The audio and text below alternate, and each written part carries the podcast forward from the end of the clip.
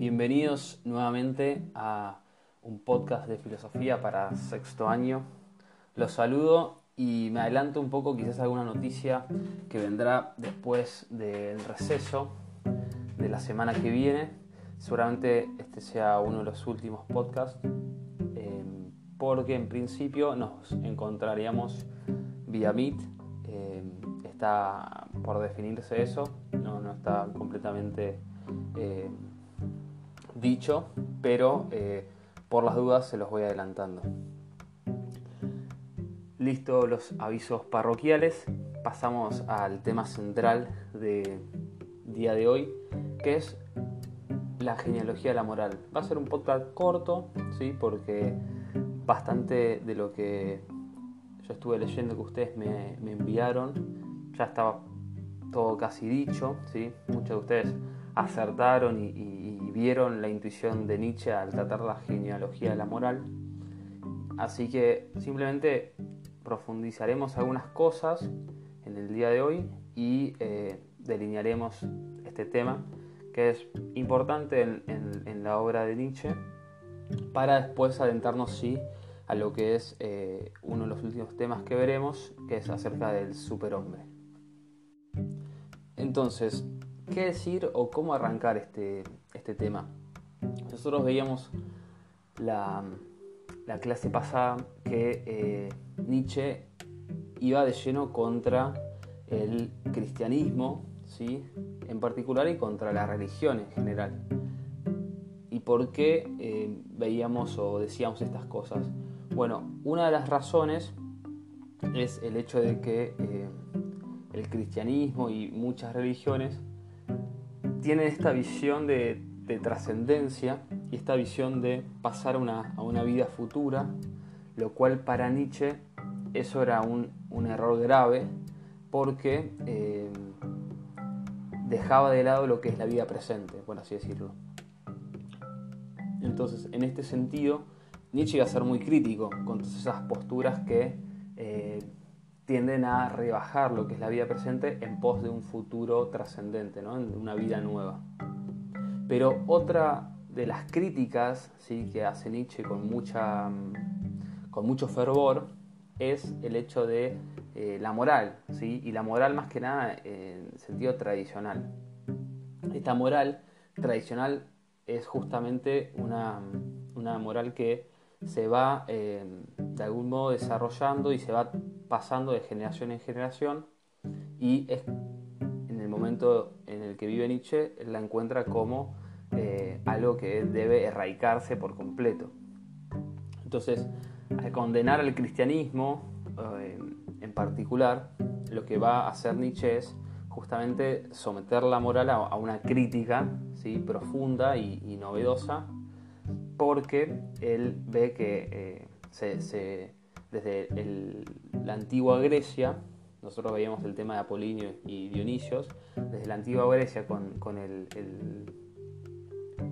tapado de Dionisios o, el ocultamiento, ocultamiento, de Dionisios en pos de Apolinio o de lo Apolinio, ¿sí?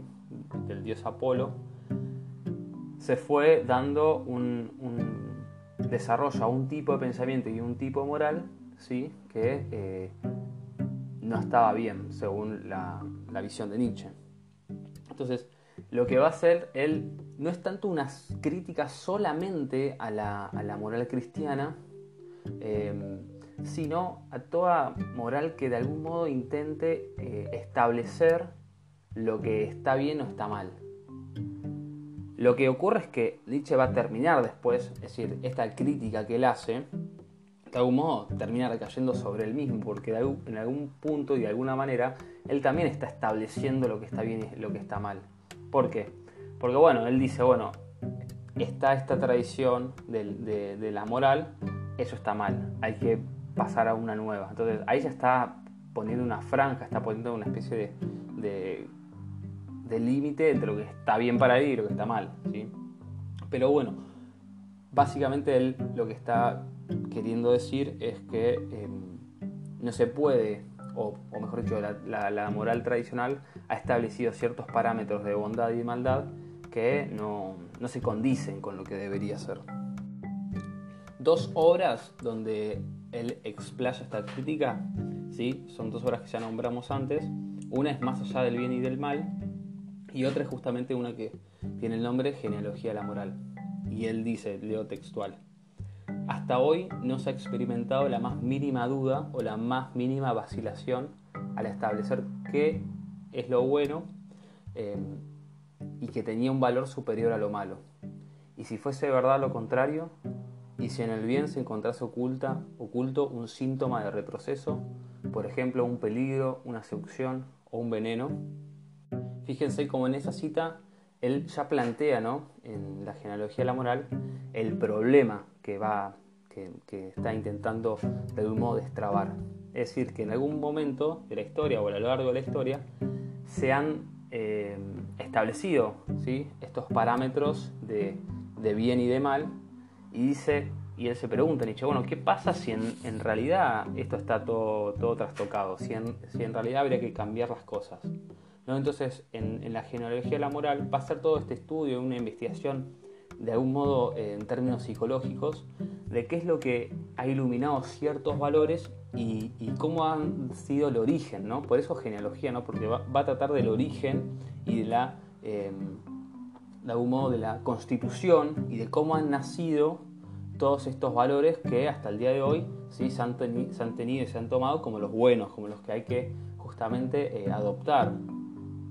Entonces, va a decir, bueno, si nosotros podemos comprender ¿sí? la, la, génesis psicológica, la génesis psicológica de los valores, ¿sí? entonces ahí vamos a poder entender por qué de algún modo ¿sí? se han constituido como eh, valores absolutos y que no se pueden dudar. Es decir, Nietzsche pensaba y, lo escribe de que si nosotros podemos ver cómo han, eh, cuál fue el, aspecto psicológico detrás de los valores, ahí es donde vamos a encontrar la clave de por qué se han, eh, se han establecido como los, los, absolutos y los que justamente son estas actitudes que valen, ¿sí? estos serían los valores. Entonces, él va a decir esto porque justamente va a tratar el tema de eh, la moral de esclavos y la moral de amos, ¿no? Este, este, tema que también es bastante interesante en Nietzsche, que va a decir que la moral, ¿sí? de algún modo es como una especie de, mecanismo del poder o una máquina para poder dominar a los demás, y eh, en este sentido, los que se someten o los que fueron sometidos y los que se siguen sometiendo a esa moral tradicional son justamente los débiles y los fracasados, así dice Nietzsche, ¿no? Son los, débiles, los que no pueden eh, de algún modo sobrevivir a la vida, ¿sí? porque la ven tan agobiante, y se someten a un, a un esquema y a un tipo de, sistema de valores para de algún modo como eh, llevar adelante la vida. ¿sí? Entonces, en este, en este tema de, los débiles y los fuertes, ¿sí? Nietzsche siempre castiga o, critica a esta actitud de debilidad de, los, de las personas que se someten a la moral. Él dice sometimiento porque lo ve como si fuese una esclavitud y justamente por eso habla de, amos y de esclavos. ¿sí? Entonces dice que los, los, esclavos, los que se someten a esta moral, lo que van a hacer básicamente va a ser siempre juzgar a los fuertes, a los que no se someten, a los que de algún modo rompen, entre comillas, las cadenas de la moral. Pero esta, y es un paréntesis, ¿no? una crítica se le puede hacer, es que Nietzsche ve la moral la entendió como algo que somete, algo como que aplasta al hombre. Pero una visión más novedosa o renovada o justamente verdadera de los valores es que justamente, o la virtud también, es que, y la moral en general, es que la idea es ordenar ¿sí? lo que de algún modo en el, ser humano está desordenado o está sacado del rumbo. Entonces, la idea más auténtica, si se quiere, los valores y la virtud es el ordenamiento ¿no? y, poder eh, que el ser humano se ordene hacia su perfección. Nietzsche no lo veía así, sino que lo veía como algo que eh, lo usaban los débiles para eh, defenderse de los fuertes, entre comillas, y así se sometían en realidad. Dice Nietzsche, otra vez lo, cito. Toda moral aristocrática, él cuando habla de los fuertes habla de los aristocráticos, ¿sí? dice, toda moral aristocrática surge de una triunfal afirmación de sí mismo.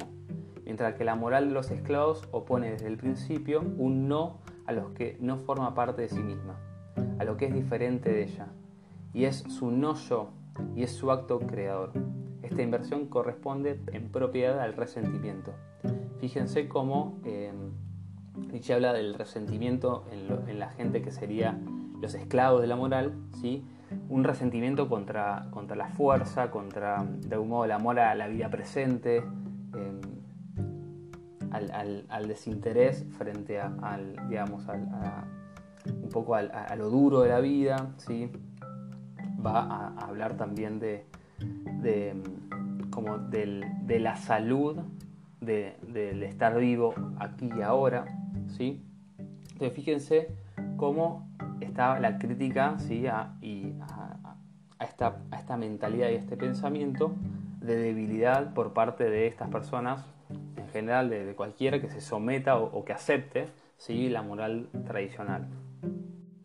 Fíjense esta otra, otra cita o esta otra, de algún paráfrasis de, Nietzsche. Dice, la moral de los fuertes o de los señores es la moral del orgullo, de la generosidad y del individualismo. En cambio, la moral de los esclavos es la moral de los filisteos resentidos. Es la moral de la democracia y del socialismo. Entonces, acá mete algunas características más que nada que nosotros las, asociamos con la política, pero fíjese cómo la democracia, de algún modo, intenta ser el resguardo de, todos, ¿no? y, incluso de, quizás de algún modo los más débiles o los, los más desatendidos. Nietzsche justamente estaría en contra de, esto, por lo menos de la democracia en este sentido. ¿Por qué? Porque los que valen son los fuertes, los superiores. En cambio los que no, ¿sí? los, que no son los débiles, los que están más abajo en la escala de poder y los que ya están sometidos y su mentalidad está trastocada. Son justamente los esclavos. Entonces, fíjense cómo esta mm, y volvemos al tema del aspecto psicológico. Nietzsche hace mucho énfasis en esto de que eh, la genealogía de la moral, es decir, la génesis, el, origen de la moral, tiene eh, un punto clave en lo que es la psicología de las personas, es decir, esa forma de pensar eh, y de actuar, esa, forma mentis que tienen las personas, y em, es ahí cómo se puede em, entender por qué la moral es así, porque las personas em, que se someten, ¿sí? en términos nietzscheanos, a la moral, odian o, de algún modo van en contra de, aquel corruptor de, valores, ¿sí?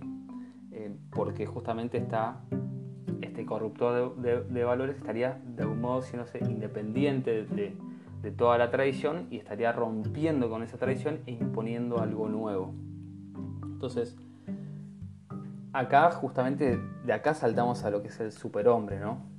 Va a ser, el, superhombre vendría a ser como un hombre nuevo, ¿sí? ya lo veremos más detenidamente, pero sería un hombre nuevo que eh, tiene que nacer a partir de este, este rompimiento de, la tradición, ¿sí? especialmente en términos eh, éticos y morales. Pero todo se reduce a, a, lo mismo, ¿no? Todo se reduce a lo mismo. ¿En qué sentido? En que todo Nietzsche va a ir en contra de la tradición, no solamente en el aspecto moral, pero va a ir en contra de la tradición en el aspecto general, porque dice que no solo la moral, sino también el pensamiento, ¿sí? el pensamiento común o, el inconsciente colectivo está sometido a, ya desde la antigüedad, desde que se rompió con el aspecto dionisíaco de la, de la cultura. Entonces, Fíjense cómo, eh, de nuevo, no es una crítica solamente al cristianismo, sino a toda religión que de algún modo tenga sus tradiciones eh, desparramadas o arraigadas desde la antigüedad hasta el presente. Entonces Nietzsche va a ser ese, ese, esa gran piedra en el zapato de las tradiciones en cuanto que eh, intenta romperlas de, todas formas, desde todos los puntos y ángulos posibles. Si bien hay mucho más para decir, me parece que con esto y con el trabajo que ya hicimos podemos como dar un cierre a este tema. Eh, obviamente fue muy resumido y, hay mucho más para poder aportar, pero creo que con esto último que dijimos podemos la, vez que viene, ya sea en podcast o en el Meet, eh, poder empezar a ver el, aspecto del superhombre. Eso es todo. Em, Les deseo un buen receso, espero que terminen bien la semana y nos estaremos reencontrando la próxima vez.